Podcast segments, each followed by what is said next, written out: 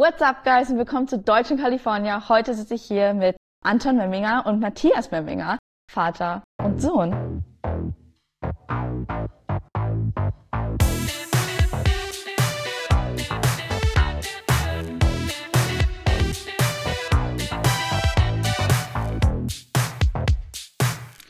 Ja, die Geschichte, wie ich euch kennengelernt habe, beziehungsweise von euch gehört habe, ist ja eigentlich voll witzig. Letzte Woche bin ich dann hier in einem Shop um die Ecke gegangen, um mir eine Spezi zu kaufen. Und da habe ich dann ganz kurz mit der Shopbesitzerin gequatscht, die mir ein bisschen eure Geschichte erzählt hat. Die hat dann gesagt, ja, zwei deutsche Typen, die jetzt erst vor kurzem hierher gekommen sind, nach Venice. Und die fanden es einfach so cool hier, dass sie sich überlegt haben, ey, wie können wir denn hier länger bleiben? Und dann war ich so, okay. Und was ist dann jetzt Spezi-Lösung gewesen? Sie so, ja.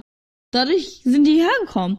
Und ich so, wow, okay. Das klingt ja mega. Das muss ich, ich muss hören, wie das alles genau passiert ist.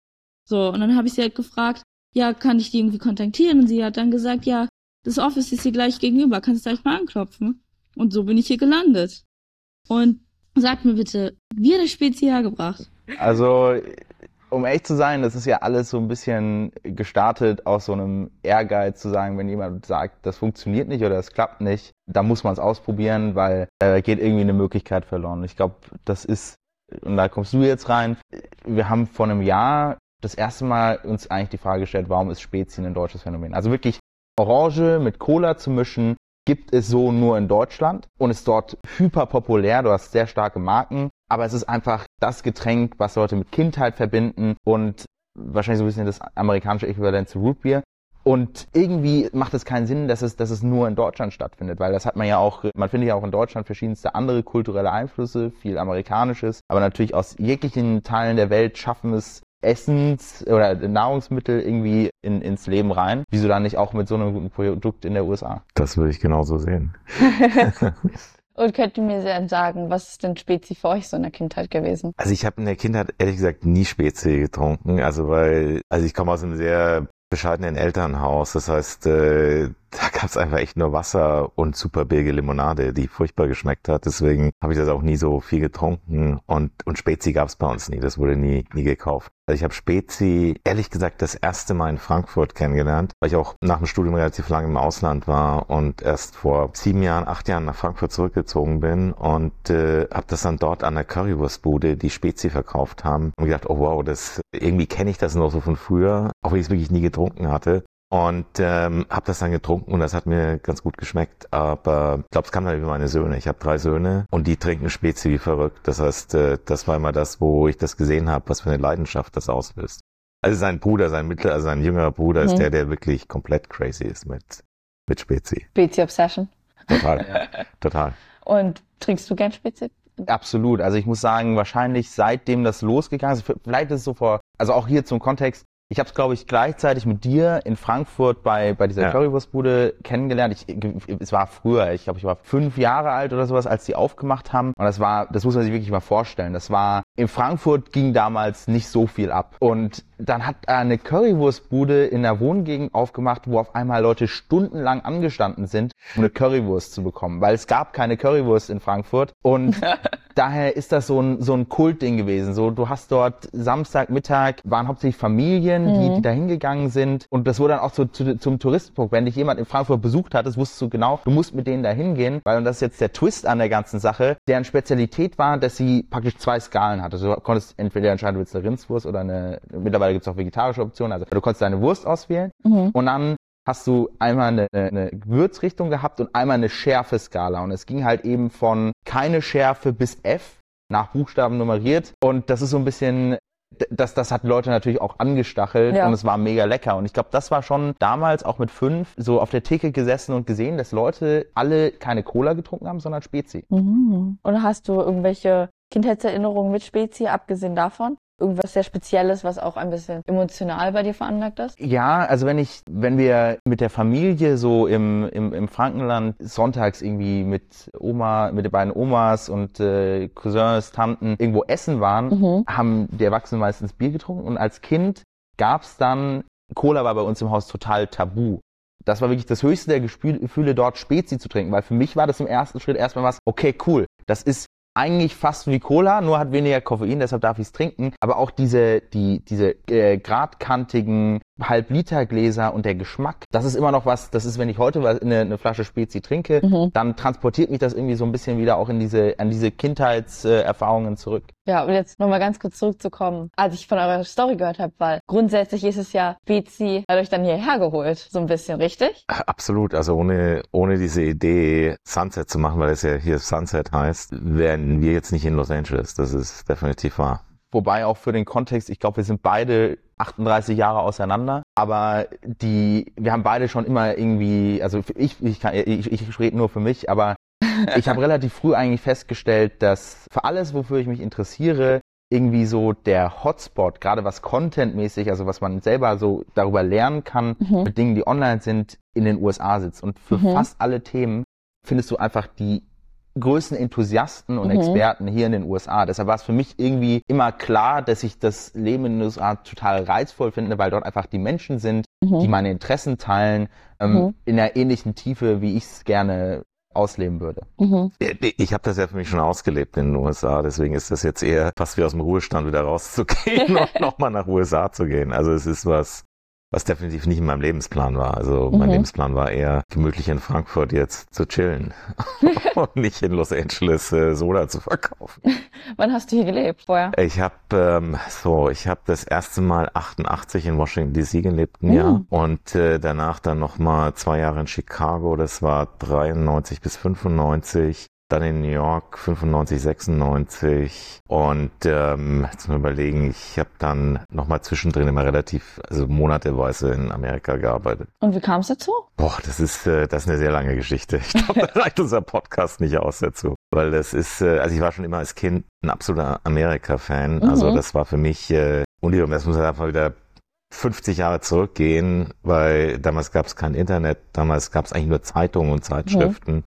Und äh, für mich war immer das Größte in, äh, in, in Würzburg, was halt eine sehr kleine Stadt ist, in den Bahnhofszeitschriftenladen zu gehen und dann amerikanische Zeitschriften durchzublättern und das anzuschauen. Und das war, deswegen hatte ich immer ein sehr hohes Faible für Amerika und ähm, und als ich studiert habe, äh, und ich habe Politikwissenschaft äh, und Psychologie studiert und ähm, und ich habe meine Masterarbeit über die Vermarktung von Präsidentschaftskandidaten in den USA geschrieben und habe dann ja eben in Washington gearbeitet, um das äh, hautnah zu erleben. Das ist ja cool. Und es ist ja gerade passend, dass du halt Vermarktung, dann halt einfach ja. drüber geschrieben hast und jetzt hier Paulana Sunset vermarktest. Aber es gibt 30 Jahre dazwischen, wo ich überhaupt nichts mehr mit Vermarktung zu tun hatte.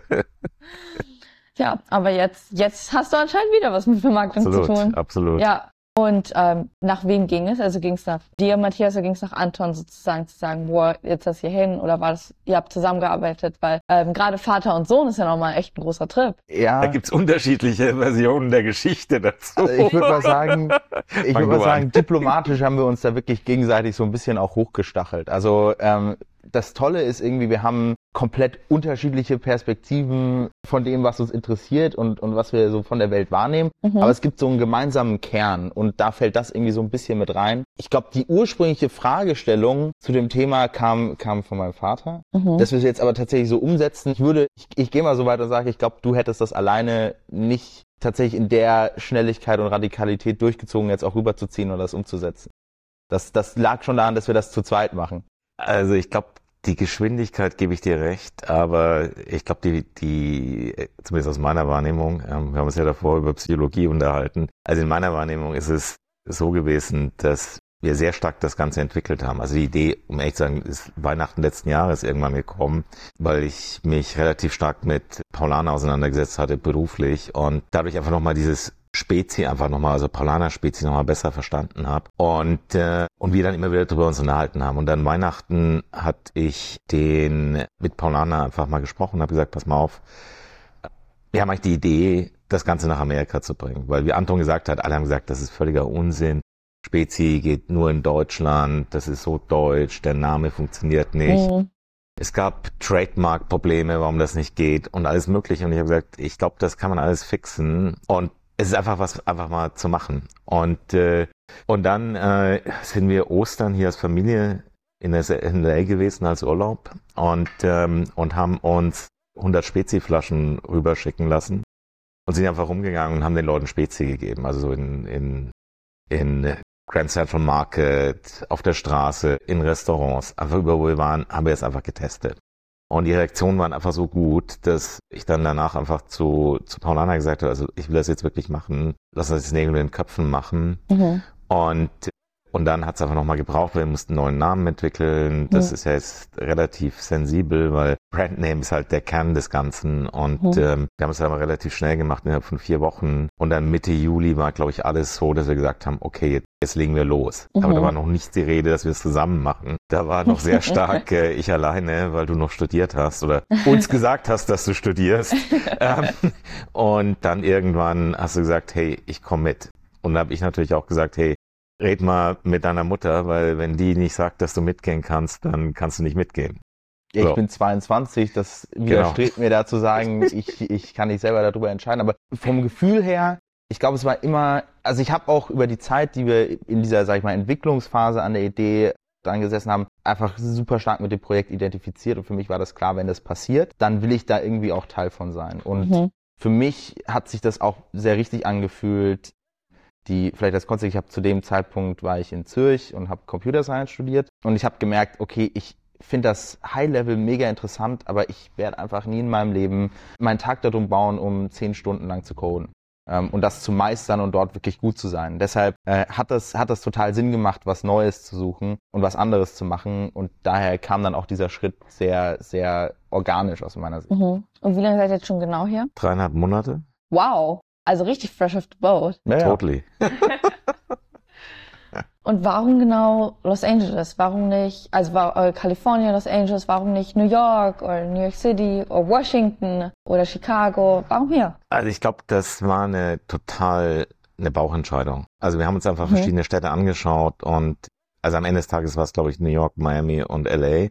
Dann haben wir bei New York gesagt, das ist einfach zu zu abweisend, wenn du was mit was Neuem kommst, um es mal vorsichtig zu sagen. Und es ist zu tough, da wirklich mit was Neuem direkt in New York zu starten. Miami ist zu seasonal, weil es da einfach fünf Monate gibt, wo einfach der Teufel los ist und danach gehen alle Leute weg und äh, deswegen ist das nicht ideal. Und LA war einfach die Stadt, wo wir gefühlt haben, das ist eigentlich die Stadt, zu der auch Sunset, also wir den Namen auch Mhm. hatten, sowieso noch mehr, aber diese Farblichkeit von dem Etikett und so weiter, das ist, das war für uns einfach Kalifornien und LA dann am Ende. Mhm. Und nach Ostern haben wir dann gesagt, okay, das ist es auf alle Fälle. Also das ist, das, das passt.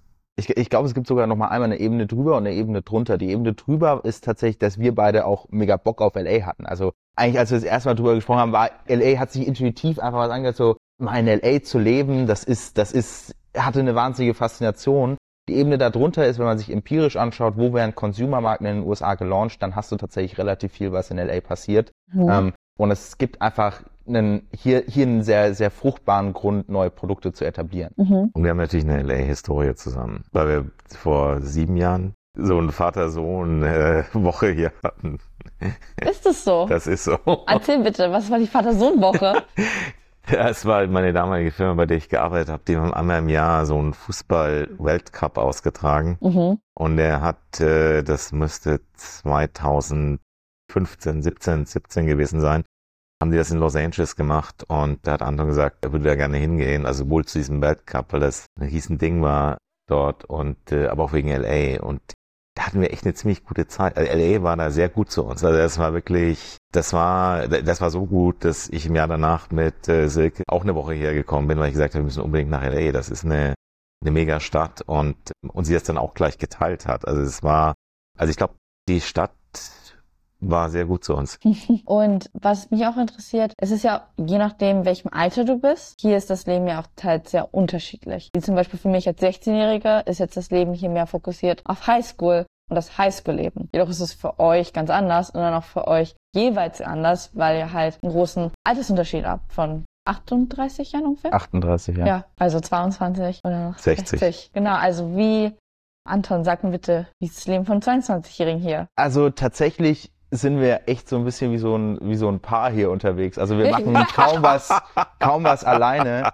Ähm, dementsprechend deckt sich unser Alltag relativ stark. Ich würde mal sagen, so der größte Unterschied ist, Äh, mein Vater ist lieber echt frühst dann schon um 5 Uhr auf dem Weg ins Gym, um irgendwie Echt? seinen Tag zu starten und ich bin eher dann abends nochmal länger aktiv. Aber das habe ich tatsächlich zum Beispiel das Gefühl, Alter ist hier relativ egal. Also von, von 20 bis in die 80er rein, sowohl vom Produkt her kommt das an, als auch von, wenn du einfach dich mit Leuten unterhältst, ist es viel mehr einfach der Lebensweg der Person und die, die Themen, an die die Person, an der, mit der sich die Person gerade auseinandersetzt oder arbeitet, über die du dann zusammenkommst und es ist egal, ob du jetzt 20 Jahre Erfahrung hast oder nicht. Es geht darum, was passiert jetzt gerade und was ist das nächste Ding und wie ähm, baut man daraus coole Produkte oder coole Events oder was auch immer. Der große Unterschied wird sein, wenn wir, wenn wahrscheinlich irgendwann im nächsten Jahr ich dann auch hier, sag ich mal, altersgerechten Support habe, dann wird natürlich auch die ganze, wird das sich nochmal ein bisschen weiter voneinander trennen und dann wird wahrscheinlich auch das Privatleben hier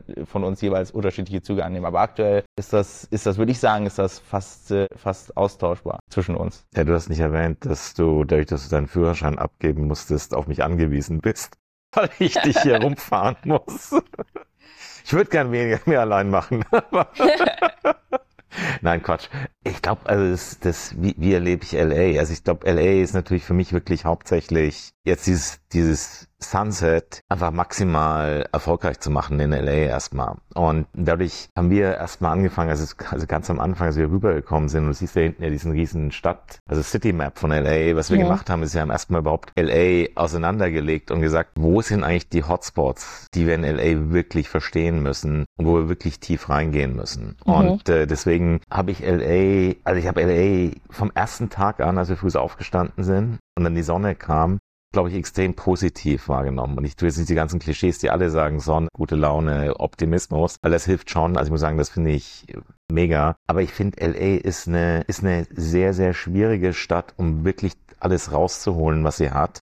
Aber wenn du das mal geschafft hast, darüber zu kommen, ist wahrscheinlich eine der, der tollsten Städte in der Welt. Ja, und es ist ja auch für euch, also für dich, du bist 22 und ich glaube, man erwartet oder man denkt oft, dass jetzt vielleicht in seinen 20ern man, das ist klar, lass was Neues machen, ähm, dass man mehr sozusagen offen für sowas ist als jetzt mit 60. Wie war das für dich, Matthias, so? Es ist ja nochmal jetzt so, okay, lass raus, lass nochmal nach LA, lass doch eigentlich nochmal von vorne so ein bisschen starten, mit einer neuen Idee, ähm, in einem neuen Land. Also das ist ja auch nochmal ein großes Ding. Ja, aber ich glaube, das ist schon auch, was ich eigentlich immer in meinem Leben gemacht habe. Ich habe Mhm. immer sehr, sehr früh einfach versucht, aus der Komfortzone rauszugehen und einfach was zu machen, wo ich Lust drauf hatte, aber auch gleichzeitig Angst davor hatte. Weil das ist halt immer, das sind immer die Momente, wo man sich eigentlich, oh, ich persönlich mich einfach am, am meisten entwickelt habe, war genau das, also mich zum Beispiel in Washington, das war Mhm. eigentlich total crazy, weil das ist einfach da dahin zu gehen für so eine Zeit und alles zurücklassen und dann das wirklich versuchen, ein Jahr dort zu leben, das hat mir natürlich auch Angst gemacht, bevor ich das gemacht Mhm. habe. Und äh, dann war es aber eine wahnsinnige Zeit und hat mich wahnsinnig geprägt und auch wahnsinnig als, als so wie ich vom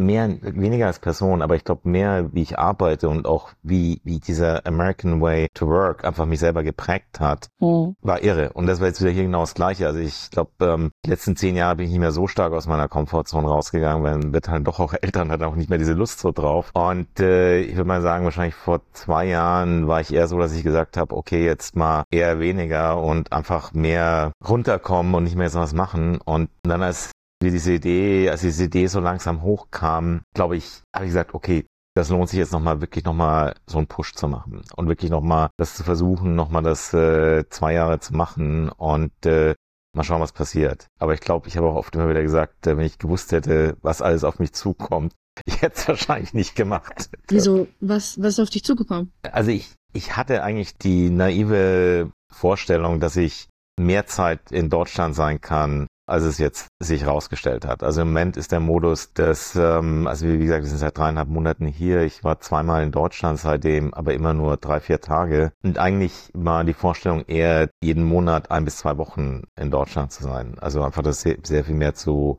zu balancieren. Und das ist natürlich komplett aus der Balance rausgegangen. Und äh, also ich glaube, von einem halben Jahr hätte ich gesagt, nee, das no way, das mache ich auf keinen Fall. Und wie ist es familientechnisch? Das ist, ich würde mal sagen, diffizil, aber es ist, äh, also wir versuchen, also Sick und ich versuchen hauptsächlich, dass eben, sie ist mehr hier, als ich jetzt drüben bin. Also sie ist jetzt circa viermal da. Viermal, ja. Viermal da. Frau? Genau, meine Frau war viermal da. Die Jungs waren in den Herbstferien da. Und ansonsten, glaube ich, hoffe ich einfach mal, dass es nächstes Jahr wirklich mehr sich in diese Balance rein bewegt.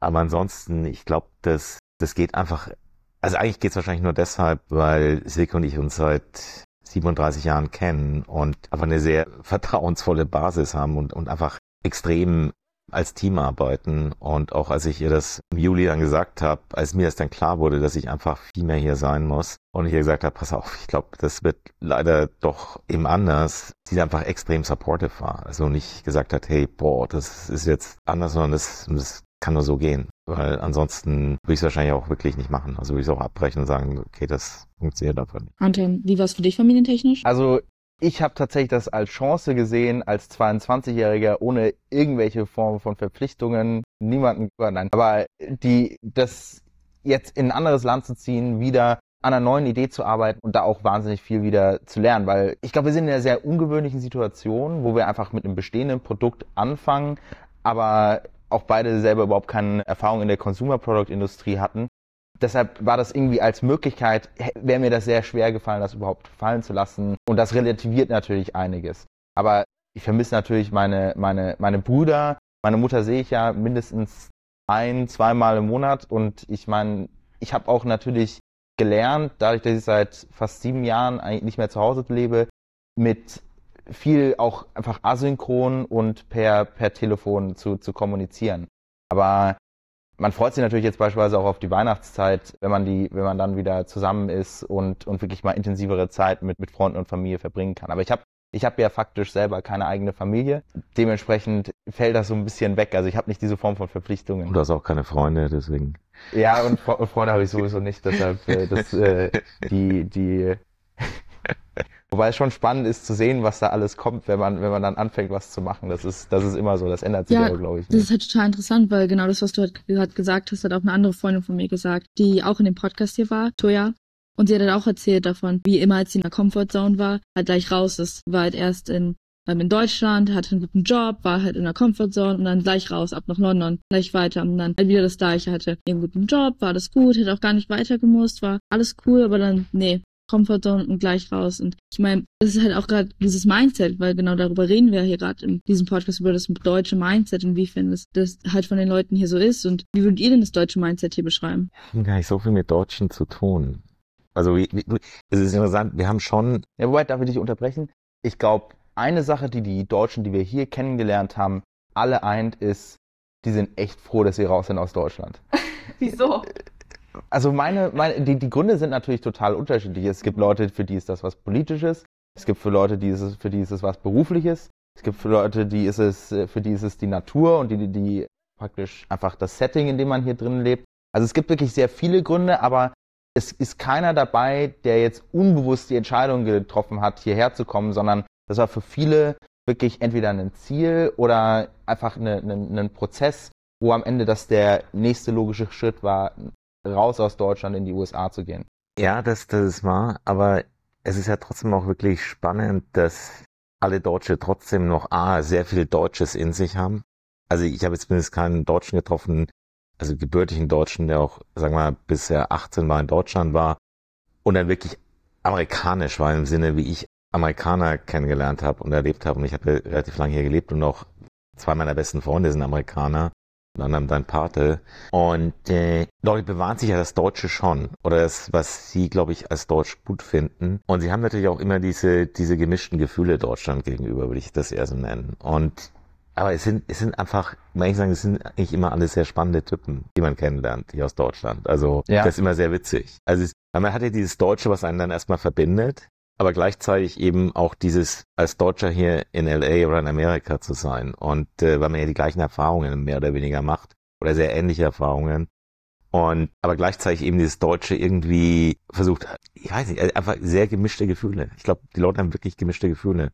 Was es für mich ganz anders ist, weil für mich ist das irgendwie eher ein Gig. Also das ist für mich jetzt nicht dieses, ich will unbedingt raus aus Deutschland, ich will hierher und will hier leben, weil das ist für mich eher was, was ich schon gemacht habe und ich das mega fand und ich auch wirklich eine extrem, also immer noch seit meiner Kindheit einfach diese wahnsinnige Affinität habe zu, zu Amerika und der Kultur. Aber ich glaube, ich bin eher über die, die Zeit außerhalb von Deutschland, weil ich habe fast 20 Jahre außerhalb von Deutschland gelebt, viel mehr Deutscher geworden. Also ich, also mein Deutsch sein, das hört sich natürlich sehr blöd an, aber ist über die Zeit im Ausland viel größer geworden, weil ich einfach mehr schätzen konnte, was einfach gut ist und einfach ignorieren konnte, was schlecht ist.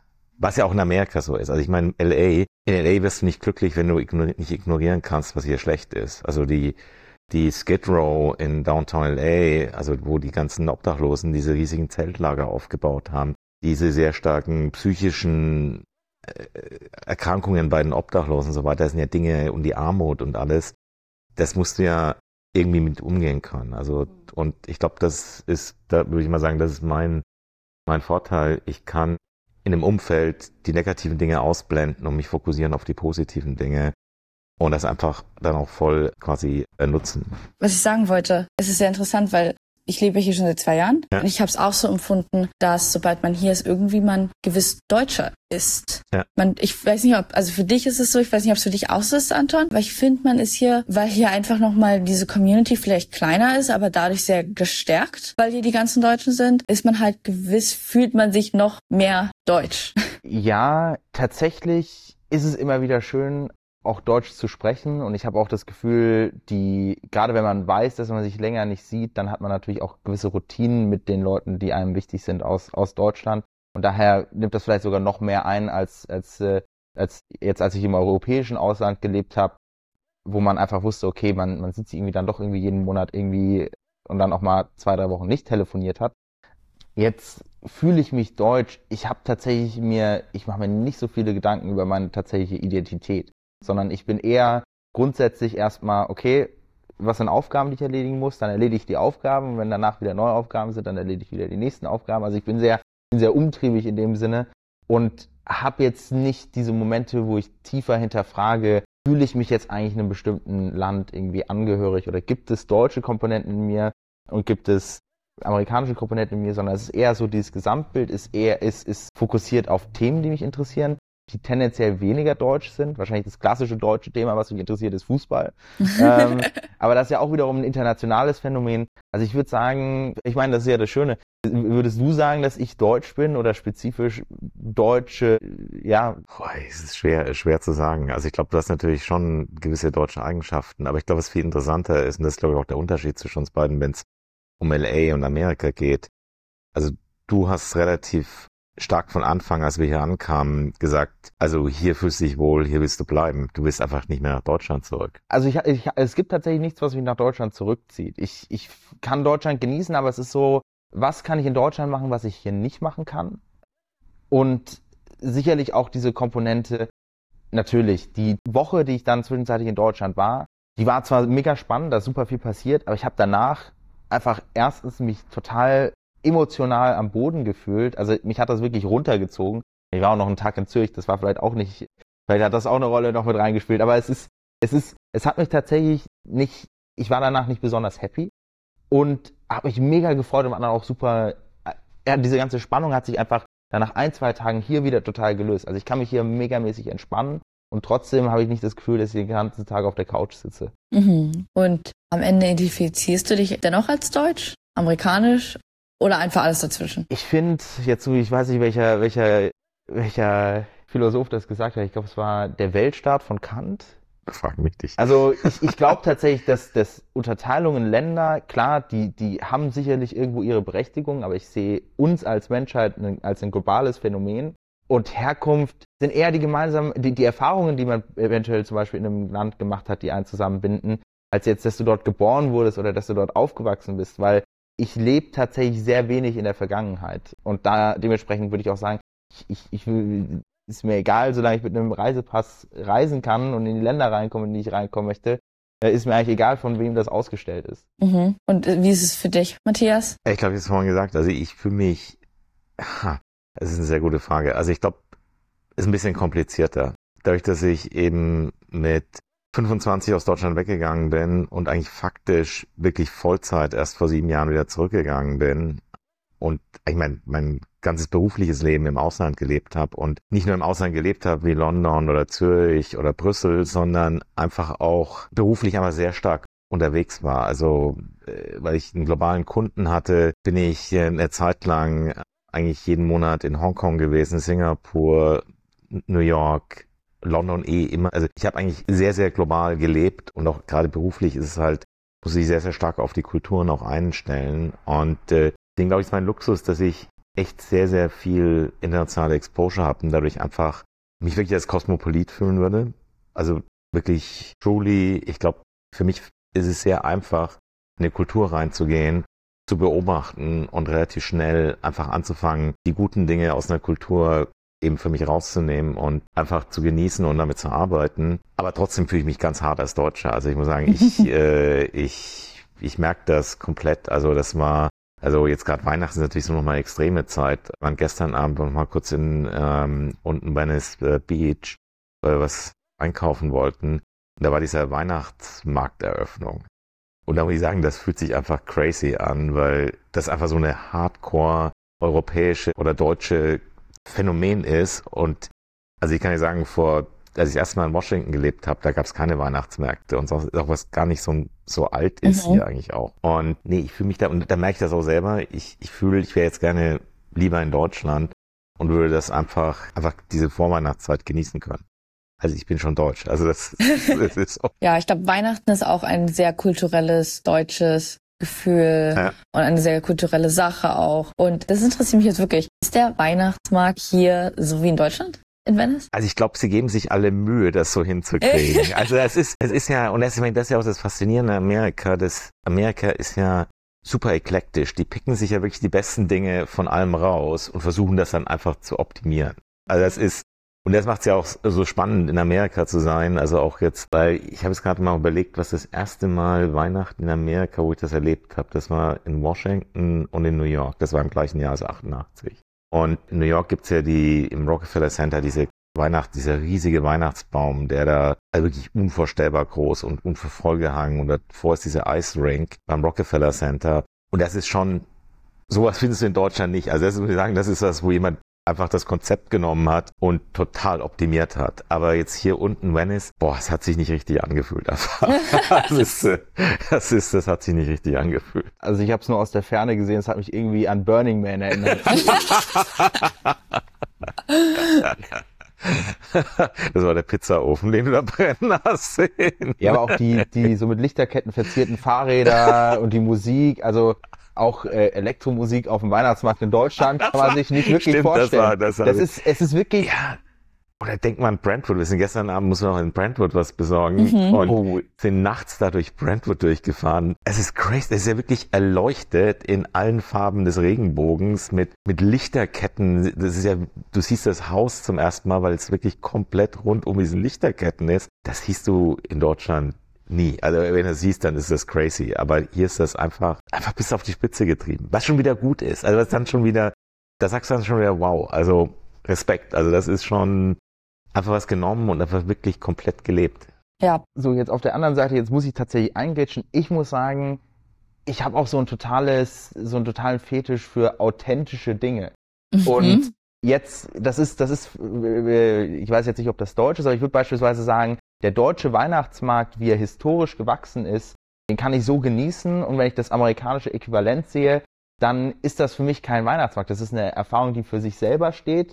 Finde ich das irgendwo pervers, wie das einfach alles ins Extreme getrogen wird. Also muss ein Weihnachtsbaum jetzt wirklich 30 Meter hoch sein? Brauchst du unbedingt die Icebreak drumherum? Ich glaube, es sind Erfahrungen, die optimiert sind für Amerikaner die erstaunlicherweise mich wahrscheinlich weniger ansprechen, sondern ich finde tatsächlich eher mhm. Dinge, die hier in den USA selber gewachsen sind, mhm. deutlich interessanter und diese Kultur darum, wirklich Dinge zu verändern. Jetzt ist aber natürlich unser gemeinsames Ding, dass wir natürlich sagen, dass wir ein wahnsinnig authentisches deutsches Produkt hierher bringen worüber ich mich natürlich wieder super stark identifiziere. Natürlich ist das Kindheit, aber, und das bringt jetzt diese zwei Welten wieder zusammen. Ich sage, das muss nicht ein rein deutsches Phänomen sein. Das ist ein super Produkt, was in Deutschland entstanden ist, was dort mega emotional ist. Das, das muss man mit anderen teilen können, weil einfach, ich glaube, zu viele Menschen konsumieren einfach komplett unbewusst. Das wird viel auf der Nachhaltigkeitsseite besprochen, aber ich glaube auch auf der Genuss und tatsächlich achtsam Erfahrungen und, und äh, gerade beim Essen zu haben, ist, ist, ist, kann ein super Booster für die Lebensqualität und die eigene Zufriedenheit sein.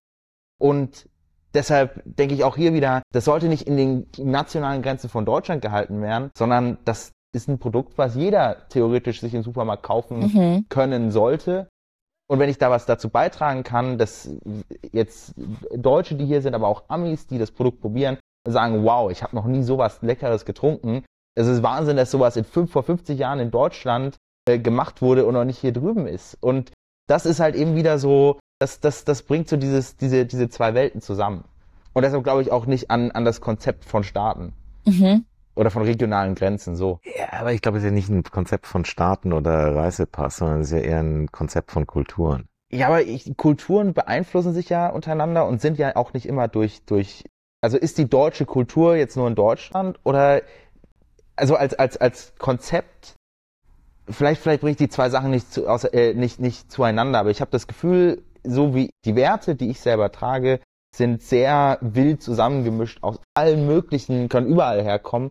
Aber das ist halt eben so, wie ich mich identifiziere und ich weiß nicht, ob da mehr Deutsch dabei ist als irgendwie amerikanisch oder, oder sonst was, sondern ich sage einfach, das sind für mich und für, für das Leben, was ich leben möchte, die, die, die Dinge, die mir wichtig sind und es ist mir eigentlich egal, wo die herkommen. Ich finde die einfach nur gut. Ja, ich glaube, wir sollten jetzt keinen philosophischen Podcast daraus Doch, machen. alles gut. Aber weil ich, ich habe da eine, eine, also auf der einen Seite stimme ich zu, das ist ja auch das, wie mein Leben war, einfach wirklich diese Neugier auf andere Kulturen und einfach auch dort zu leben. Also nicht nur zu reisen, also viel zu reisen, aber auch zu leben und zu arbeiten. Und ich glaube, bei Arbeit ist einfach nochmal so, wo du wirklich eine Kultur kennenlernst, weil es halt sehr intensiv ist. Also es ist weniger als die Freizeit, ist halt die Arbeit eine sehr intensive, sehr, sehr auch nicht interessenfreie Zone. Mich hat das extrem geprägt, auch in dem, wie ich denke und, und äh, auch Freundschaften. Also ich habe halt sehr viele Freunde außerhalb von Deutschland. Die Mehrheit meiner Freunde sind nicht deutsch. Aber trotzdem, glaube ich, du kommst ja in der Kultur raus. Und jetzt mal wirklich weit zurückgehen. Ich meine, Deutschland ist halt immer eher eine soziale Marktwirtschaft von dem, von dem Gedanken her. Und das heißt einfach, du versuchst nicht die Spaltung der Gesellschaft in Arm und Reich und, und Gewinnern und Verlierern so extrem zuzulassen, sondern du versuchst einfach die, die Boundaries enger zusammenzuhalten. Während Amerika ist ja von der Kultur her I don't care. Ich meine, das Leben ist hart und jeder muss selber schauen, wie er, wie er es schafft. Mhm. Wenn er es nicht schafft, dann ist halt auf der Skid Row oder weiß Gott was, während in Deutschland halt schon, also glaube ich am extremsten von allen Ländern, außer eben kommunistischen Ländern, einfach versucht, die Gesellschaft mehr zusammenzuhalten. Und ich glaube, als ich Kind war, war das noch viel mehr spürbar. Also ich glaube, die, die Zeiten sind auch viel schwieriger geworden. Also ich glaube, es ist jetzt viel, ich finde es fast jetzt noch mehr bewundernswert, wie das passiert, weil in den 70er Jahren war ja Wohlstand überall. Das war ja Mhm. sehr, sehr einfach zu sagen, hey, wir, wir passen auf alle auf und wir schaffen ein Sozialsystem, bei dem alle drin sind. Ich glaube, das ist schon mal sehr fundamentales. Von der Einstellung her, bist du maximal kapitalistisch oder bist du eher, äh, will nicht sagen kommunistisch oder sozialistisch, aber einfach dieses schon soziale Element ist einfach schon auch wichtig. Und es geht ja durch alle, es geht durch das ganze Leben durch. Mhm. Sozialversicherung, Krankenkasse, medizinische Versorgung für alle, Mhm. Universitäten. Also das kannst du ja drehen, du es willst. Ich habe sowohl in Deutschland studiert als auch in Amerika studiert und das hat alles Vor- und Nachteile. Und ich glaube, deswegen habe ich immer vorhin gesagt, es ist eigentlich für mich immer wichtig, Sachen zu verstehen und die Dinge, die gut sind, für mich mitzunehmen Mhm. und die anderen Sachen einfach versuchen auszublocken, weil du kannst auch versuchen, das zu verändern, aber das ist, ich glaube, dazu bin ich nicht geboren worden, das zu machen. Deswegen habe ich es auch, ehrlich gesagt, nie, nie lange versucht. Mhm. Würdet ihr sagen, dass gerade diese, sagen wir mal, Art in Amerika, wir, zum Beispiel alles ist ja viel größer, sagen wir jetzt wie der Weihnachtsmarkt, aber auch alles ist ja viel selbstständiger. Ja. Wie du gesagt hast, mit, du bist auf dich alleine gestellt, du musst es alleine Ja. machen. Würdet ihr sagen, das ist so das amerikanische Mindset? Es ist Teil des Mindsets, definitiv. Mhm. Also ich glaube, ähm, äh, es ist wirklich dieses, dieses, dieses alles einfach perfektionieren, also nicht perfektionieren im Sinne optimieren, nicht Mhm. perfektionieren. Ich glaube, perfektionieren ist eher deutsch. ähm, einfach zu optimieren auf, auf Effekt. Weil es auch echt sehr angenehm ist. Es ist halt sehr, sehr auf, auf Konsum auch ausgerichtet. Also es ist, was ja auch offensichtlich ist, wenn du in einem sehr kapitalistischen System bist, ist einfach alles auf maximalen Konsum ausgerichtet Mhm. und zu versuchen, diesen Konsum möglichst einfach und pleasant zu machen. Also, dass es, dass es möglichst viele Leute machen können Mhm. Und dass es eine, eine positive Ding für alle ist. Also, es ist natürlich schöner, von einem 30 Meter Baum oder 40 Meter Baum, keine Ahnung, wie groß der ist, Weihnachtsbaum zu stehen, als von einem 5 Meter Weihnachtsbaum. Das ist eine andere Erfahrung und mit dem ganzen Show außenrum und so weiter, das ist, äh, das ist schon, also ich finde das, ich finde das ist Teil, für mich ist es Teil von Amerika. Mhm. Wie ist für dich, Anton? Ich, um ehrlich zu sein, ich habe ja auch noch nicht die, die Lebenserfahrung, um da jetzt wirklich tief reinzugehen, aber ich habe das Gefühl von dem, was ich weiß, dass es natürlich irgendwo auch aus diesem Hintergrund kommt, zu beweisen, dass man eine starke Nation ist die erste Größe, auf der man da sich definieren kann, ist halt immer das Größte von allem zu haben. Also mhm. der, der größte Wolkenkratzer, der größte Weihnachtsbaum, die größte Brücke, die größte Autobahn, die größte was weiß ich. Und dieser Fokus auf Size Matters, also auch bei Autos und überall, das, ich glaube, das ist schon tief in der amerikanischen Kultur verankert. Ich persönlich kann damit im ersten Schritt jetzt erstmal nichts anfangen, aber es gibt halt, wie gesagt, andere Dinge die an der amerikanischen Kultur mega cool finde, zum Beispiel dieses, die sehr spontane und individuelle. Du kannst heute eine Idee haben und morgen die schon 50 Prozent Umsetzung äh, erreicht. Wenn es in Deutschland ist es einfach eher bürokratischer, langsamer. Leute wollen irgendwie sagen, hm, muss ja da Gedanken drüber machen. Die Schnelligkeit, ja, die Schnelligkeit, die du auch brauchst, um überhaupt so große Projekte vielleicht auch umzusetzen, mhm. die macht macht das hier vor allem für mich besonders attraktiv. Und oft, wenn man ja auch davon redet, jetzt Amerika, man stellt sich halt auch alles oft vor, wie du gesagt hast, größter Wolkenkratzer, den größten Baum, die größten Autos, die größten Straßen. Aber oft, wenn man auch von Amerika redet, gerade wenn man nicht hierher kommt, ist der American Dream, amerikanische Traum. Und was denkt ihr aus eurer Perspektive ist der American Dream? Also ich habe natürlich eine sehr lange Historie damit. Ähm, also ich glaube, für mich ist immer noch der American Dream diese, diese Idee, dass es jeder schaffen kann, wenn er will und ähm, einfach fokussiert und, und an, dem, an dem arbeitet. Also dieses vom Tellerwäscher zum Millionär, das ist ja diese Sache, die, die immer, also ich, als ich ein kleines Kind war, war das immer das, was alle über Amerika gesagt haben. Du kannst da, jeder kannte irgendeinen Onkel oder Tante oder was weiß ich, der nach Amerika gegangen ist und dann Millionär wurde. Und das ist ja nicht nur eine deutsche Sache, sondern es ist eine globale Sache. Also mhm. damals war es halt hauptsächlich Europäer, die nach Amerika gegangen sind. Aber inzwischen ist das ja wirklich ein wahnsinns Schmelztiegel, was ja auch die, das Land wahnsinnig faszinierend macht, ist diese wahnsinnige multikulturelle Zusammensetzung, die auch größtenteils ja funktioniert. Und ich glaube, das ist für mich der American Dream. Es ist alles möglich. Und ich glaube, das ist eben der Unterschied zur sozialen Marktwirtschaft. Dir wird nichts in den Weg gestellt, auf dem Weg, das zu machen. Und Punkt. Also ich glaube, das, das ist schon der Dream. Da kann ich jetzt sehr schön einhaken, weil ich habe den American Dream tatsächlich im Englischunterricht, glaube ich in der siebten Klasse oder sowas, bespricht man, ist, ist das ein Themenblock. Und dort ging es eigentlich darum, Jetzt natürlich auch, wenn ich daran zurückdenke, wer damals meinen Englischunterricht gemacht hat, das ist natürlich dann auch immer durch eigene Motive getrieben. Aber da war eigentlich die Aussage, der American Dream ist tot. Es funktioniert nicht. Es ist, es werden denen einfach doch Dinge in den Weg gelegt. Es, soziale Mobilität ist nicht so perfekt. Das ist alles gar nicht so toll. Das war damals praktisch der, das Lehrbuch in Kurzform dargegeben. Und dementsprechend hat es mich total überrascht. Gerade auch jetzt, wo, wo, wo die ersten Male, die ich hier seit, äh, seitdem wir hier praktisch leben. Ich glaube, das ist der amerikanische Traum läuft, läuft immer noch und für super viele Leute, weil natürlich, ich, ich glaube schon, was, eine, was ein Trugschluss ist, ist, dass du selber nur mit deiner eigenen Arbeit wirklich es, es schaffen kannst. Also schaffen kannst, dass du nicht mehr arbeiten musst, nur aufgrund deiner eigenen Leistung. Du brauchst immer Leute um dich herum, die dich, die dich unterstützen und du brauchst Glück. Du brauchst eine richtig fette Portion Glück, damit es wirklich für dich funktioniert. Und sich den beiden Dingen bewusst zu sein, ist es trotzdem so, dass wahrscheinlich hier wie nirgendwo anders auf der Welt es einfach wahnsinnig schnell hoch und runter gehen kann. Du hast halt eben keine Sicherheit auf Seiten des Staates, aber dafür hast du halt eben auch einen wahnsinnigen Hebel auf, äh, auf, auf praktisch deine persönlichen Entwicklungen. Aber das heißt nicht, dass du super erfolgreich hier werden wirst, sondern es gehört einfach immer Glück und andere Leute, die dich supporten, mit dazu. Inwiefern denkst du, haben dich die Leute supported? Also wer waren die Leute? Waren die Leute, die hier gelebt haben, in Deutschland gelebt haben? Waren es Deutsche, die hier leben? Oder wie war das? Wer die euch supportet haben? Ich glaube, der, der Supporter Nummer eins ist natürlich mein Vater. Also das ist ohne, ohne, ich habe ich hab das ja am Anfang versucht, so leid einzuführen, dass wir das nur mhm. zu zweit schaffen. Aber definitiv, ich wäre nicht hier, wenn, wenn ohne meinen Vater. Und den kann man jetzt auf ein Jahr zurückspülen, spülen, spülen, spulen wie, wie damals ursprünglich die Idee gekommen ist, aber natürlich auch viel, viel länger. Also die wie ich mich für Dinge interessiere und wie ich Dinge angebe, ist natürlich schon sehr stark dadurch geprägt, durch die Zeit, die wir zusammen verbracht haben und die Konversationen, die wir hatten. Also äh, meine Familie insgesamt, natürlich auch meine Mutter, ist, ist versucht, mich wahnsinnig stark zu unterstützen. Das fühlt sich nicht immer so an, wenn ich ehrlich bin. ja, ich habe manchmal das Gefühl, das ist jetzt eher, eher sehr anstrengend und bringt mir nichts und ich verstehe nicht genau, warum, warum das jetzt eingefordert wird. Aber natürlich, also meine Familie, ich habe zwei sehr enge Freunde, die mich immer wieder unterstützen und dann halt eben einen, einen, einen, einen also Deutsche schon wahrscheinlich primär oder Leute, die ich aus Deutschland noch kenne, die mich unterstützen. Und hier vor Ort ist es eher sehr auf einer sehr Mikroebene. Also wirklich kleinste Dinge, man, was ich vorhin meinte, man hat eine Idee. Beispielsweise, wir hatten Freitag ein Automobilevent. Also wir waren praktisch bei einer, bei einer so einer Enthusiasten-Autosammlergruppe. Ich habe dem Typen einfach auf Instagram geschrieben und er hat sofort gesagt, hey, lass uns telefonieren. Wir haben telefoniert. Er hat gesagt, finde ich super.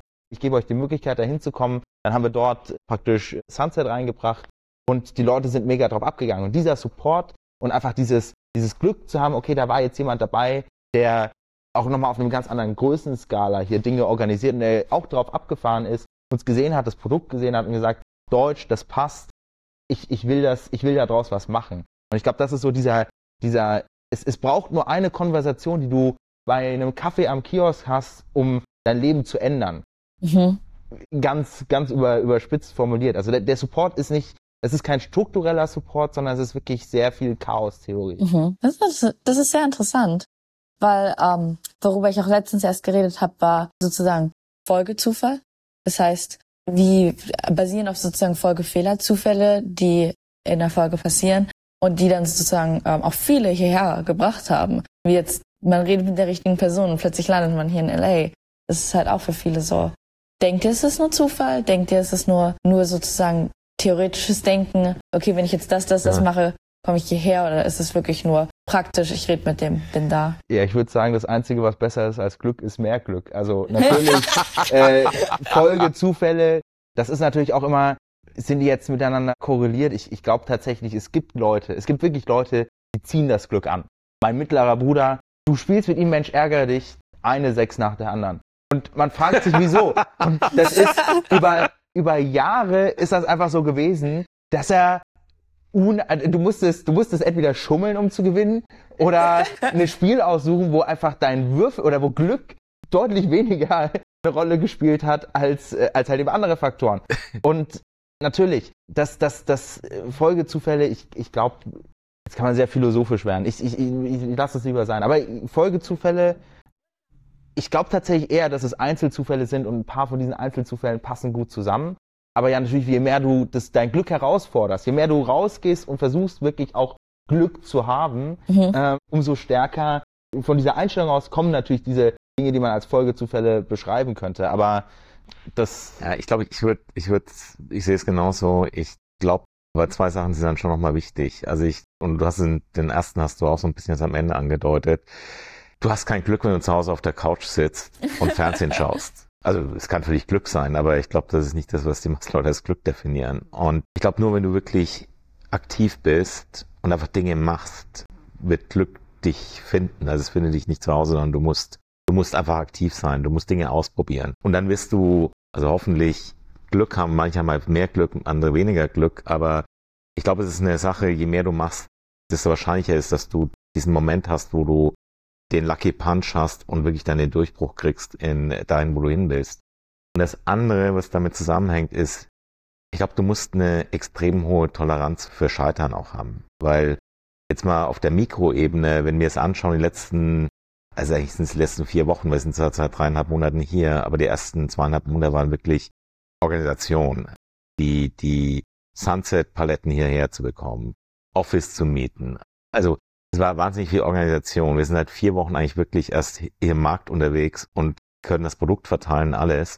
Und auf dieser Mikroebene gab es extrem viele positive Zufälle, so wie du gesagt hast, du gehst irgendwo hin, du triffst dann dort durch, durch Zufall drei Leute, die dir wieder weiterhelfen können. Mhm. Nachdem es hier LA ist, stellt sich raus von den drei Leuten zwei, das war nicht so richtig, war gar kein Glück, weil es eigentlich überhaupt nichts bringt. Und einer kann dir damit trotzdem helfen. Und genauso viele Rückschläge hast du auch, wo du sagst, hey, das war, wir hatten ein super Gespräch, ich nenne jetzt nicht den den äh, Laden, aber hatten ein Wahnsinnsgespräch, sehr emotional, mit Mhm. einem mit einem Feinkostgeschäft, wo wir eigentlich wirklich unbedingt rein wollten, es aber sehr passt. Und sind danach einfach geghostet worden. Also das sind halt die Dinge und das kannst du jetzt, jetzt kannst du nach Hause gehen und dich in die Ecke setzen und heulen und sagen, oh Gott, wow, wow. Oder du sagst einfach, fein, ich meine, I don't care, let's, let's go on und gehen woanders hin. Und das war auch dann da der Fall, wo wir dann einfach eine Woche später eben ein anderes Geschäft hatten, das eigentlich nahezu genauso gut ist. Und die Leute waren super freundlich und da sind wir jetzt drin. Und das macht auch Spaß, jedes Mal, wenn du da reingehst, dich begrüßen, sagen, hey, the Soda Guys. Und das ist, das ist, das ist einfach der Punkt. Ich glaube, du musst eine hohe Frustrationstoleranz haben für Dinge, die nicht, die nicht geil sind. Mhm. Und wiefern denkt ihr, spielt dort Mut und Angst eine Rolle? Ist Angst, denkt ihr, schwächt es einen oder stärkt es einen gewissen Punkt? Also ich glaube, du musst Angst haben. Also ich glaube, wenn du gar keine Angst hast, ist es gefährlich. Also ich glaube, das ist, ich glaube, das ist gefährlich. Also ich glaube, du musst, du musst immer so einen gewissen Grundlevel Angst auch haben, weil es dich auch jetzt antreibt, weil du ja, das ist, das ist, ähm, als ich in Chicago studiert habe, ähm, der der Professor, der der mich dort echt am meisten geprägt hat oder mit am meisten geprägt hat, der hat immer gesagt, pass auf, wenn du jetzt deinen Degree hast, das erste, was du machen musst, du musst dich bis an die, an die Unterlippe verschulden, Haus kaufen, alles Mögliche, weil dieser Druck der Schulden macht dich einfach erfolgreich, weil du einfach Angst hast, dass du deine, deine Zinsen und Tilgungen nicht mehr zahlen kannst. Du wirst dadurch automatisch viel erfolgreicher. Ich weiß nicht, ob er es ernst gemeint hat, aber ich glaube nicht, dass er es gemacht hat, aber das wäre auch nicht an der Uni gelandet, sondern hätte irgendwo seine eigene Firma gegründet. Äh, aber er hat zumindest den Nobelpreis gewonnen, deswegen war er nicht ganz so schlecht. Ähm, aber es ist, äh, das hat mich auch ziemlich geprägt, weil ich eigentlich eher, obwohl ich immer aus meiner Komfortzone rausgegangen bin, ich war, glaube ich, eher, eher ängstlich. Also ich, ich habe das immer sehr gut weg, wegdrücken können, aber es ist schon so, also äh, um ehrlich zu sein, auch jetzt hier, ich meine, du, du wachst schon manchmal früh auf um 5 Uhr und plötzlich fallen dir alle Dinge ein, die schiefgehen können. Alle Dinge, die irgendwie komplett außerhalb deiner Kontrolle sind und dann äh, musst du nur super schnell aufstehen und einen Kaffee trinken. Oder was machen wir, wenn du im Bett liegen bleibst, äh, glaube ich, setz dich den nächsten Flieger nach Deutschland und sagst, äh, ich mache das nicht weiter. Anton, wie siehst du das? Ja, also ich habe tatsächlich früh, wenn ich aufstehe, meistens eher das Gegenteil, sondern das, ich, ich, ich, ich halte mich an diese ganzen so effizienten Routinen, so Morgensport und so weiter. Ist, da, da muss ich noch, das, das ist definitiv noch ein Bereich, wo ich optimieren kann. Ähm, aber ich schaue meistens direkt auf mein Handy und sehe einfach die ganzen E-Mails, die aus Deutschland gekommen sind und fange direkt an zu arbeiten. Also es ist, ich denke nicht groß drüber nach, wird heute ein guter Tag oder wird heute ein schlechter Tag, sondern ich fange halt eben direkt an und sage, okay, da antworten, dort antworten, oh, da ist was Cooles passiert. Oh Mensch, die Leute haben sich schon wieder irgendwie, also es sind ja auch teilweise externe Parteien, die dann untereinander kommunizieren, wo man sich denkt, okay, zum Glück habe ich damit jetzt gerade nichts zu tun und das liegt nicht bei mir. Und dadurch, dadurch ist man wirklich wie so ein, ich, ich habe wirklich das Gefühl, das ist wie, als ob man in einen Fluss gesprungen wäre, der natürlich schon einen immer konstant nach vorne treibt, weil man hat natürlich, ich habe ja jemanden, auf den ich mich verlassen kann und der parallel zu mir ja auch an Themen arbeitet, da geht immer irgendwas vorwärts. Ich bin tatsächlich selber, ich, ich hatte mich gefragt, als du die Frage gestellt hast, ist es, ist es Mut, Angst und Dummheit? Weil natürlich irgendwo das Thema Naivität und dumme Sachen machen, ich, ich glaube immer noch, dass ich, dass ich in sehr vielen Bereichen eine sehr starke Naivität habe. Ich habe, ich, ich pride mich natürlich auch selber darauf, möglichst realistisch und schnell Dinge einzuschätzen, aber ich würde behaupten, Angst ist eine, ist eine dem Körper angeeignete ja, Funktion, die, die ist wichtig, mhm. aber irgendwo würde ich mir schon wünschen, auch gerade Leute, die mir naheliegen, dass sie mehr Mut hätten und mehr dumme Sachen machen würden und sich nicht von ihrer Angst äh, dominieren lassen. Aber das hängt natürlich auch wieder unter zusammen, wo ich sehr viele dumme Dinge gemacht habe und sehr viel unnötige Risiken eingegangen bin. Vielleicht hatte ich am Ende doch immer irgendwo Glück und alles ist halbwegs gut gegangen und habe nicht die Möglichkeit gehabt, daraus zu lernen, dass das übermäßiges Risiko eventuell auch Konsequenzen hat. Ich glaube, dass der Unterschied zwischen seinen Antworten liegt darin an unserer Aufgabenteilung. Weil wenn ich an die ersten vier Wochen denke, es war immer Fuß, also der Rhythmus war immer das gleiche. Also unsere Aufgabenteilung ist immer so, Anton macht eher so die Marketingseite, ich mache eher die operative Seite, Cornelia ist mit Deutschland und so weiter. Und Sales machen wir zusammen. Und Sales machen wir zusammen, genau. Und die ersten vier Wochen, jedes Mal morgens, wenn ich aufgewacht bin und das Handy angemacht habe und diese E-Mails langsam so hochpoppen, habe ich dann die nächsten äh, vier Stunden, weil danach ja Deutschland zumacht, Mhm. damit verbracht, alle Probleme zu fixen, die über Nacht aufgekommen Oh. sind. Und äh, du hast dich da immer lustig drüber gemacht, aber Das stimmt nicht, ich habe mitgeholfen. du hast mitge mit, mitgeheult. Nein, also es war, äh, es ist, ich glaube, ja, das ist schon so ein bisschen der, der Unterschied, aber auch wieder zurückzukommen. Ich glaube, erstens ist Naivität hat einen schlechteren Ruf als eigentlich verdient, weil ich glaube, du musst einfach manchmal naiv sein oder ich glaube, du bist in vielen Dingen, ist jeder Mensch irgendwie naiv. Mhm. Aber ich glaube, es hilft einfach. Und ich denke mal, also ein, ein amerikanisches, kein Sprichwort, ja doch, ist ein Sprichwort, ist Ignorance is Bliss. Ist einfach das, dass wenn du dir nicht zu viele Gedanken machst über was, ist das Leben einfacher. Und das ist ja auch wieder LA. Also der Spruch ist ja sehr LA. Also Mhm. dieses sehr, was Deutsche als Oberflächlichkeit sagen würden, wo ich sagen würde, ist einfach dieser Optimismus und dieser gnadenlose Anything goes, was einfach, was glaube ich wichtig ist. Und das kannst du auch als Naivität bezeichnen, aber ich finde, ich würde das sehr positiv sehen. Mhm. Also ich glaube, es ist naiv, aber es ist positiv. Ich glaube, so meine Ansicht ist irgendwie, am Ende, ich sehe den Menschen noch sehr stark als Tier. Und letztendlich, Sprich nicht von dir selbst. und letztendlich ist es ja so, was, was ist, was, was ist jetzt die Verantwortung? Wo, wofür bist du bestimmt? Wofür bist du auf der Erde? Und am Ende haben wir als Menschen geschafft, uns hier jetzt irgendwie große Dinge um uns herum zu bauen oder kleinere Dinge um uns herum zu bauen. Aber am Ende ist es ja alles, was wir machen, ist ja letztendlich egal. Im großen Bild ist es Schnurz, was du heute machst oder was du heute nicht machst. Natürlich sollte es getrieben sein durch unser Bewusstsein als Menschheit, dass wir Verantwortung anderen Leuten gegenüber haben, dass wir Menschen haben, die wir lieben und für die wir uns reinhängen und versuchen, deren Leben auch besser zu machen und, und denen Dinge zurückzugeben. Mhm. Aber jetzt dich auf eine Comedy-Bühne zu stellen, ohne eine Vorbereitung und dich komplett zu blamieren, das Leben geht am nächsten Tag weiter. Es ist, es ist, ist egal. Es ist egal, was andere Leute über dich denken und es ist egal, was für Fehler du machst, solange du einfach jeden Tag wieder die Mut hast, aufzustehen und weiterzumachen. Weil das ist ja am Ende Leben. Das ist diese sehr im Moment und sehr spontan und irgendwie auch immer so zwischen Überforderung und Emotionen. Das ist irgendwie so ein bisschen der Reiz des Ganzen für mich. Mhm. Ich denke, gerade, also gerade was du gesagt hast, ist, glaube ich, sehr inspirierend, besonders für vielleicht Zuhörer, die jetzt jünger sind, sagen wir welche in meinem Alter mit 16, weil viele Leute auch gerade mit 16, da ist man ja so, oh, was will man machen? Teils auch unsicher oder die Selbstsicherheit wächst auch. Ich denke, vielleicht mit dem Alter wächst auch die Selbstsicherheit durch Erfahrungen. Und gerade was du halt gesagt hast, weil oft haben Leute auch Angst davor, Fehler zu machen. Aber du hast ja gerade gesagt, das, das Leben geht trotzdem weiter. Am nächsten Tag stehst du ja trotzdem auf und machst wieder was Neues. Ja, ich glaube, es gibt natürlich ein paar Prämissen, die wahr sein müssen, damit das zutrifft. Das erste ist, man darf nicht sich darauf verlassen, irgendwie in einem Corporate Karriere zu machen. Das ist nämlich, da, da ist sowas schwierig. Aber wenn man selber die Freiheit hat, sein Leben zu gestalten und, und unternehmerisch zu agieren und dafür einen, einen Hang hat, da ist das definitiv äh, wahrer.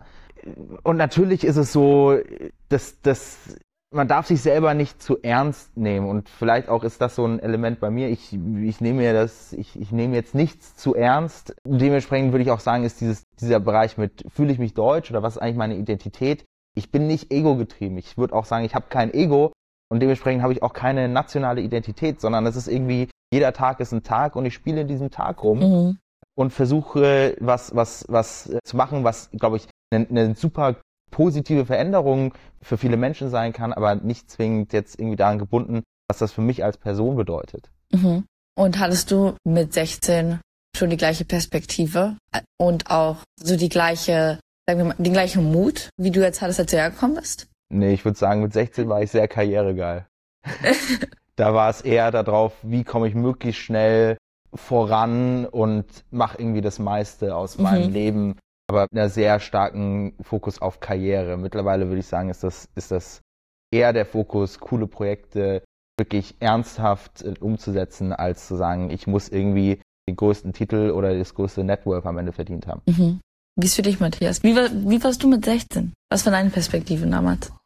Das, das ist jetzt eine, muss ich mir erstmal überlegen. Also, ich glaube, das ist kein gutes Vorbild für, für, für die Leute, die den Podcast hören. Also ich, weil als wir uns vorhin erhalten haben über so die, die wie ihr beide mit der Schule, wie ihr da seht und, und Mhm. umgeht, muss ich auch dran denken, wie das eigentlich bei mir war. Also ich bin, also ich will mal sagen, ich habe meine persönliche Entwicklung hauptsächlich außerhalb der Schule gemacht und die Schule nicht ernst genommen. Und äh, mit 16 habe ich eigentlich wirklich hauptsächlich Party gemacht. Mhm. Also es ist, das heißt Party, ich habe, ich glaube, ich war immer sehr stark zwei, drei Freunden, mit denen ich sehr eng war und wir haben alle nicht so großes Interesse an der Schule gehabt und äh, ich habe auch ein massiv schlechtes Abitur. Also ich glaube, es ist ein Wunder, dass ich überhaupt das Abitur geschafft habe. Ich glaube, meine Eltern waren auch halb froh, dass das dann endlich durch war und habe auch zweimal wiederholt. Also es ist wirklich nicht wirklich sehr promising gewesen. Also ich habe mir da, ich habe mir glaube ich über meine Zukunft nie Gedanken gemacht. Ich habe sehr, sehr stark damals in dem Hier und Jetzt gelebt und das war einfach mit Freunden Spaß zu haben. Denkst du, wenn du jetzt zurück in die Zukunft, wie im Film, dein 16-jähriges Ja. Ich wieder triffst und dann sagst du, hey, wir sind jetzt in L.A. Was denkst du, denkt dein 16-jähriges Ich? Ich glaube, ich habe eine sehr positive Lebenshaltung. Also ich habe immer, also ich für mich, für mich ist eigentlich eines der wichtigsten Dinge, dass ich einfach sage, das Leben ist einfach ein Wahnsinnsluxus. Und du musst einfach aus dem Leben das rausholen, was für dich einfach dir was gibt. Und äh, deswegen gesagt, oh wow, Wahnsinn. Mhm. Aber ich glaube, also ich wäre jetzt nicht überrascht gewesen, aber ich hätte mich wahrscheinlich gefreut. Also ich hätte Ja. gesagt, oh wow, super. Und das ist, also, das ist, also meine Eltern sind älter, ich hatte relativ alte Eltern. Ich bin auch das, das fünfte von fünf Kindern. Und das war immer so, also meine Eltern haben das nie mehr so miterlebt, was eigentlich dann so, also jetzt LA sowieso nicht Mhm. mehr, weil die vor, meine Mutter vor über 15 Jahren, mein Vater vor über 20 Jahren gestorben ist. Und ich glaube, also meine Mutter hat immer gesagt, so, als wie ich, das ist schon, in, das war glaube ich London, als ich in London gelebt habe. Also es müsste so vor 15 Jahren gewesen sein. 20. 20, 20 Jahren. Hat sie immer gesagt, Mensch, wenn wir gewusst hätten, was aus dir wird, dann hätten wir uns viel weniger Sorgen gemacht. Ich glaube, für mich ist glaube ich eher, dass Leute um mich rum sich Sorgen gemacht haben, um mich, als ich mir selber jetzt Sorgen gemacht habe. Ja, das, das ist witzig. Und noch ein Gedankenspiel. Wenn jetzt der 16-jährige Matthias Ja. den 16-jährigen Anton trifft, ich möchte hören, was ihr dazu denkt, weil oft fragt man nur eine Person, aber jetzt gerade habe ich Vater und Sohn. Ich glaube, ich hätte, ich glaube, ich hätte meinen Vater ziemlich keckig gefunden und mein Vater hätte gesagt, was ist das für ein Geek? also ich glaube, wir hätten uns nicht besonders gut verstanden. Oder das heißt, nicht besonders gut verstanden. Ich glaube, ich war mit 16 schon sehr, äh, wahrscheinlich nicht, nicht spießig, aber ich war sehr verkopft und schon auch nicht megamäßig sozial integriert. Also ich hatte, ich hatte einen super engen Freund, den habe ich auch seit der Kindheit, mit dem habe ich immer alles zusammen gemacht und das ist, nachdem ich dann auch im Ausland war und zurückkam und dort einfach mich das erste Mal in meinem Leben aktiv, bewusst einfach selber sozialisieren musste und dann auch der Klassenverband aufgebrochen wurde und es in die Oberstufe kam, hat sich das so ein bisschen verändert, aber ich glaube mit 16, das ist, also ich, ich versuche mal jetzt, ist natürlich dadurch geprägt, was für Charaktere so grob deinem Profil entsprechen bei mir in der Stufe. Ich glaube, also ich, ich glaube, wir wären keine, keine Freunde geworden. Wobei, wobei auch, also interessenstechnisch, ich glaube, über Musik hätten wir eventuell zusammenkommen können. Das ist spannend. Also ich würde mal sagen, alle, ich glaube, 80 Prozent deiner Interessen, als du 16 warst, haben mich null interessiert, als ich 16 war. Musik wäre wirklich die einzige Schnittfläche gewesen und, und Musik war für mich immer wichtig. Also Musik hören. Und ich glaube wirklich, wir hätten, wir hätten uns nicht wirklich äh, getroffen. Also weil ich war eigentlich immer eher mit den Außenseitern sehr, meine Freunde waren einfach immer eher die, die sehr starken Außenseiterstatus Mhm. in, in, äh, in der Schule, bei Partys und so weiter hatten. Und ich glaube, du wärst so, also damals es in den 70er Jahren gab es in Deutschland das Phänomen der Popper. Das waren äh, Jugendliche, die sich sehr schick angezogen haben und äh, sehr, sehr viel Wert auf Äußeres und Luxus und so weiter gelegt hat. Mhm. Das war für mich der größte Graus. Also das war, das war echt ein Feindbild. Also war jetzt zwar kein Punk, was die Gegenbewegung gewesen wäre, aber ich war so irgendwo in keinem der beiden Kreise, aber Popper fand ich furchtbar. Äh, Würdest du mich jetzt als Popper bezeichnen? Also als du 16 warst, warst du, glaube ich, eher ein Popper als ein Punk. Also um es mal klassisch zu sagen. Also, was ist ein Popper? Ein Popper, das, das muss man wahrscheinlich mal googeln hinterher. Also weil es ist ja, inzwischen hat Poppen eine andere Bedeutung angenommen. aber, aber Popper war einfach, es kam glaube ich aus Hamburg. Und das ist, äh, die sind mit Kaschmirpullover, also 16-Jährige mit Kaschmirpullover, Vespa-Roller und, und diese, diese tolle, die sie hatten, also so lange Haare, die so gekämmt waren. Das muss man auf dem Internet nachschauen. Das ist schwer zu erklären, weil das ist so ein Phänomen von drei, vier Jahren gewesen, als ich eben in dem Alter war. Und die Welt hat sich damals immer einfach Punk oder Popper. Das war, und da gab es natürlich die Leute, die dazwischen waren, die nichts von beiden waren. Mhm. Aber das waren so die Extreme. Und ich würde dich eher beim Popper sehen als beim Punk. Oder vielleicht irgendwo da in diesem, in diesem Ding dazwischen. Aber das Ding dazwischen war auch nie mein Ding. Also, Aber ich muss sagen, das ist, das ist jetzt sehr oberflächlich gedacht. Ich muss tatsächlich sagen, ich würde mich schon eher als Outlaw bezeichnen, so als 16-Jähriger. Also ich habe schon echt, ich, ich würde sagen, ich habe mich jetzt nicht irgendwelchen Regeln oder, oder Konformitäten gebeugt. Also, du hast dich für Luxusuhren und Luxusautos interessiert. Das war so dein Hauptinteressenpunkt.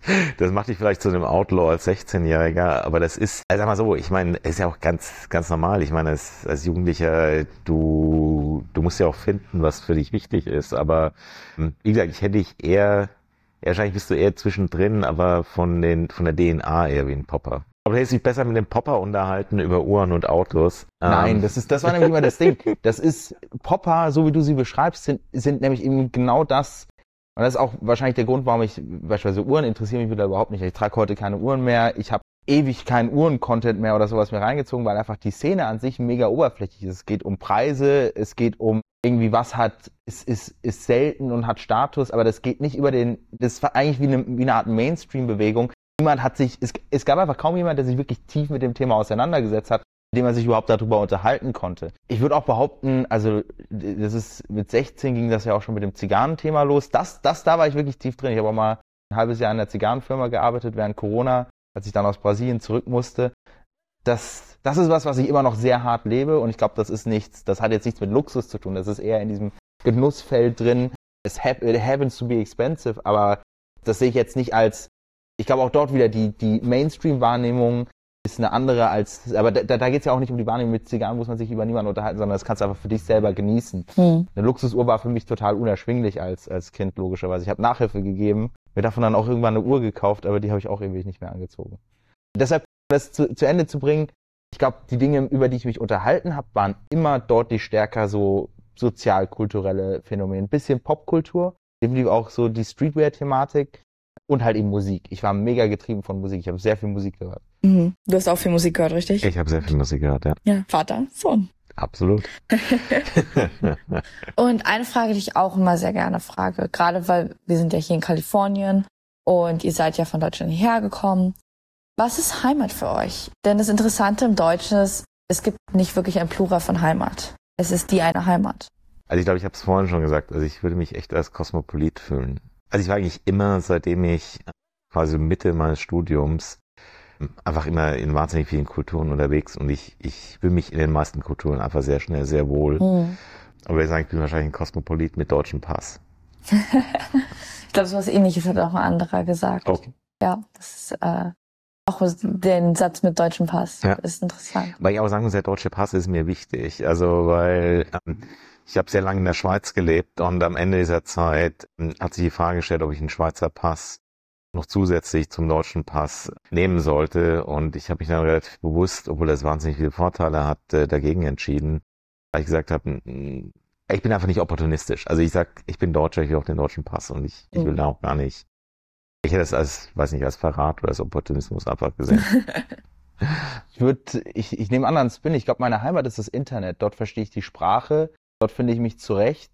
Das ist das, wo ich mich tatsächlich nicht am wohlsten fühle, aber ich, ich, ich kann das Ökosystem, ich, ich unterstütze das, ich stehe da voll dahinter. Ich glaube, das Internet ist eine wahnsinnig stark treibende Kraft. Ich, ich glaube, das ist tatsächlich, wenn ich jetzt sagen würde, was ist meine Heimat, wäre das meine, meine wirklich ehrliche Antwort. Weil ich glaube, eine, eine, eine, eine regionale oder eine physische Heimat, die, die gibt's für mich nicht. Mhm. Ja, das ist, das, das ist interessant. Viele andere Interviewpartner, die sehen es auch ähnlich. Mehr, also hast du dir doch mehrere Heimaten, auch wenn es eigentlich nicht richtiges, korrektes Deutsch ist, Nee, geschafft. ich, ich habe ich hab eine Heimat und das ist das Internet. Ich stehe da jetzt auch voll dahinter. Deswegen, wir- als 16-Jährige hätten wir es nie verstanden. Das ist schon Nee. mal wegen der Antwort. Ich glaube, glaub, dein Vater hat es nicht als 16-Jähriger verstanden. ja, aber das Internet habe ich noch nicht gehört. Also viele Heimaten, Heimaten. Ja. Das, das habe ich schon gehört. Internet als Heimat habe ich noch nicht gehört. Das ist interessant. So. Ey, es ist cool. Es- Ich finde es einfach ähm, interessant. Wobei natürlich auch der Satz, ich bin Anton aus dem Internet, seine Vor- und Nachteile hat. Also, Vor allem, ich will mal den Pass sehen aus dem Internet. Ja, das ist wahr. Und dann habe ich noch meine vorletzte Frage. Die frage ich immer im Podcast. Und zwar, ist es für euch Sicherheit ist Freiheit, Sicherheit und Freiheit oder Sicherheit oder Freiheit? Sehr spannend. Ähm, also ich glaube, Freiheit ist für mich super wichtig. Also, und für mich ist Freiheit eigentlich Optionalität. Also für mich ist einfach die maximale Freiheit, dass ich immer Optionen habe Mhm. und nicht irgendwie gebunden bin oder, oder stuck bin, weil ich einfach das jetzt machen muss.